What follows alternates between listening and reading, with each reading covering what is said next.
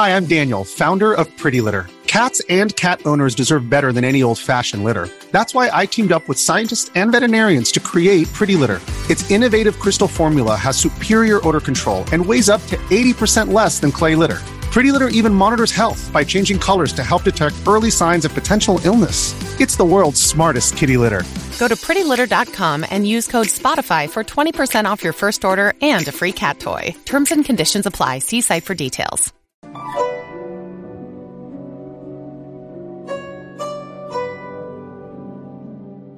有四种动物其实是阴间鬼差的化身，往往是大凶之兆。在农村生活的人都知道，在农村很多动物都被赋予了各种各样的寓意，比如我们常说的喜鹊、燕子等，都是代表着吉祥的征兆。今天咱们就来说说，在农村人们最不愿看见的几种动物，这都代表不祥。在农村家中出现这四种动物，大多都代表着祸事的发生。一四种动物：一水蚂蚁搬家，蛇过道，明日必有大雨到。以前在农村经常能见到蛇，在路边还能捡到蛇蜕的皮。现在由于人们的活动，蛇也不常见了。在农村家中出现的蛇，村民们一般不敢赶它。传说家中出现的蛇是家里的守护神，要是赶走了家中的守护神，肯定没好事。本刺猬在农村。这种动物被认为是不吉利的化身，因为这家伙经常出现在坟场。民间有种叫法，称刺猬为白大仙。遇到了这种家伙，人们会觉得晦气、不吉利。四猫头鹰，农村至今还流传着一句老话：不怕猫头鹰叫，就怕猫头鹰笑。猫头鹰的叫和笑有着很大的区别，它的叫声和其他鸟的叫声没有太大区别，并不会代表着有什么不祥的事情发生。但是当猫头鹰笑的时候，那就要注意了，周围很有可能有人往生了。也许正是因为猫头鹰总是和此相关，才让农村百姓对猫头鹰特别厌恶。四乌鸦，这个应该很多人都知道的。乌鸦叫凶是中国民间最流行的动物禁忌，俗信以为乌鸦是凶鸟，预知不祥，如当头鸣叫，更是灾祸发生的预兆。燕云：乌鸦头上过，无灾必有祸。老鸦叫。祸事道等，均是此类观念的反映。此外，佛教也认为人往生会有预兆，具体为：一、衣服垢秽；本头上华尾；分腋下流汗；四、身体臭秽；不不乐本座。中国民间认为老人临终也有许多预兆。本五种预兆：一、回光返照，病中的老人突然身体好转，看其面目呈病态的红色，皱纹也会变淡。这种红色不是健康的预兆，是老人在燃烧自己最后的生命。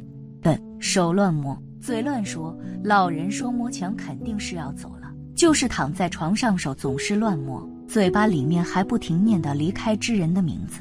子手脚冰凉，不出现回光返照，老人临终时的身体会逐渐冰凉，最开始是手脚，厉害的连肚子都是凉的。四梦兆。家人有的会梦到老人病愈，也有梦到往生已久的长辈。这些长辈是来接他的。不，耳朵会变小，许多老人往生前耳朵会萎缩。再来说说民间传说中那些可以预见人往生的动物。一般人要往生，猫狗在行为上也会有预兆。猫害怕接近临终之人，在家中有人快要往生的时候，它会出去，等人往生之后再回来。狗则是会很沮丧。有的甚至会绝食，人走当晚，狗多会疯狂嚎叫。另外，人在往生之际，色身四大分散，功能全失，心识会随业缘相牵，转世投胎。所以，佛陀在世时即非常重视临终关怀，在丧事的安排上也制定了一整套的制度。净土宗以信愿念佛、待业往生极乐净土为宗旨，对临终关怀及丧事活动更为重视。依据佛法。结合佛教的历史传统和社会实际，就佛教的临终关怀与丧事处理的要点做介绍。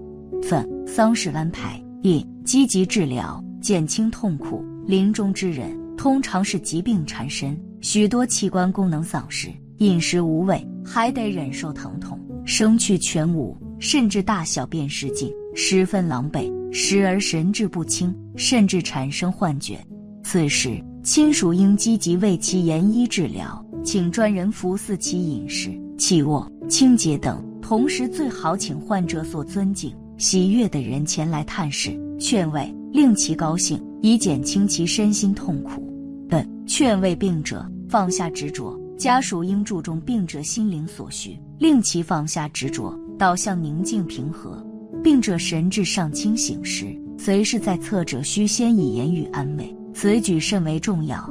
依人生诸现象而论，必于世间奔波忙碌，临终之际难免挂碍，或执着子孙、金钱，乃至心怀嗔恨，或有心愿为了纵弥陀欲来接引，但比诸般执着，往生极乐遂成化饼。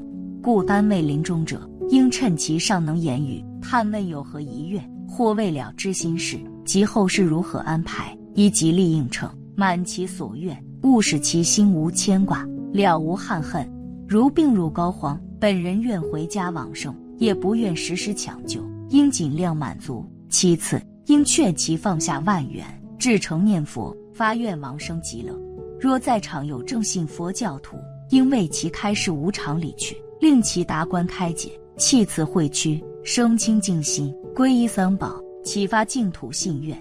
鄙人心地善良，即谓之曰：如一生行善，必可往生极乐世界。若病者平生作恶多端，则谓之曰：此时唯独阿弥陀佛可救汝。斗汝因其发四十八大愿，可救度作恶众生。汝但诚心忏悔，一念回光返照，专志念佛，必可蒙佛接矣。三安置净处，切勿做无意义的急救。当确定病者已回天乏术，急救已无从延长其生命时，应当机立断，放弃急救，以免临终者受无谓痛苦。与其让病危者忍受煎熬，不如助其安详离开，令临终者心境安宁祥和。四安排助念，切勿哭泣。患者在临终之时，即应为之助念，不可至体温全无方行助念。因彼时神识恐已脱离，未能掌握先机，助念恐徒劳无功。若太早助念，病者精神犹旺，则助念人力恐耗损过多。因此，应于脉搏、呼吸渐弱方行助念。若有条件和患者允许，可悬挂西方三圣像，使患者随时能看见。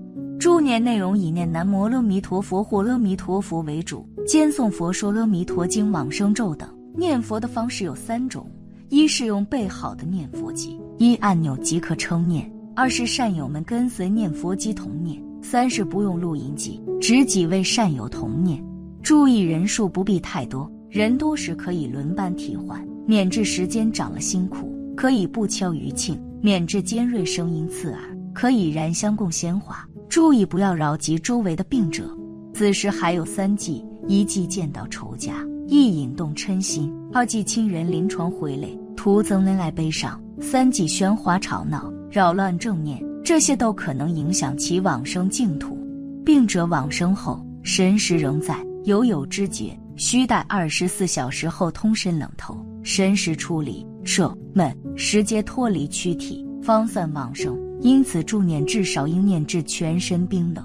如本人不愿让人助念，也应珍重其信仰。不可勉强。另外，许多学修法相宗的人发愿往生弥勒菩萨居住的兜率内院，有的发愿行菩萨道，世世生于人间弘法利生。因此，助念时应区别对待。不建议创办临终关怀机构。往生对患者而言，乃人生一期之终结，理应严肃看待，给予符合人性之尊重，而尊重其基于宗教信仰的丧葬诉求，又是重中之重。然在讲求效率、一切分工制度下的医疗机构，依章办事，往往在医师判定病者往生后，即由处理遗体之工友向家属索取病患之制服，并将遗体移送太平间，纵令家属不欲搬动，亦莫可奈何。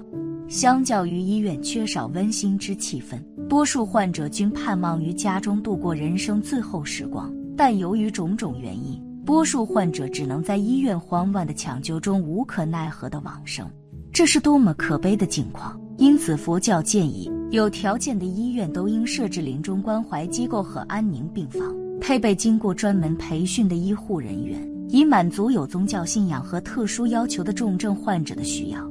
有条件的寺院和佛教界开办的养老院更应设置临终关怀病房，并配备必要的医疗卫生设备，设立佛堂、助念是，显示医界以认知医疗行为非仅科学技术之操作，亦应给予精神层面之关怀。医疗有其局限，而借由宗教之慰藉，可令患者于安详平静中跨越恐惧往生之鸿沟，在温馨宁静环境下离开。综上所述，世间万物皆有灵性，不管是猫、狗、乌鸦还是其他任何动物，在有祸事出现时，他们会最先做出反应，所以不要伤害它们。此外，佛家认为很多动物还是人类的朋友，不爱也勿伤害。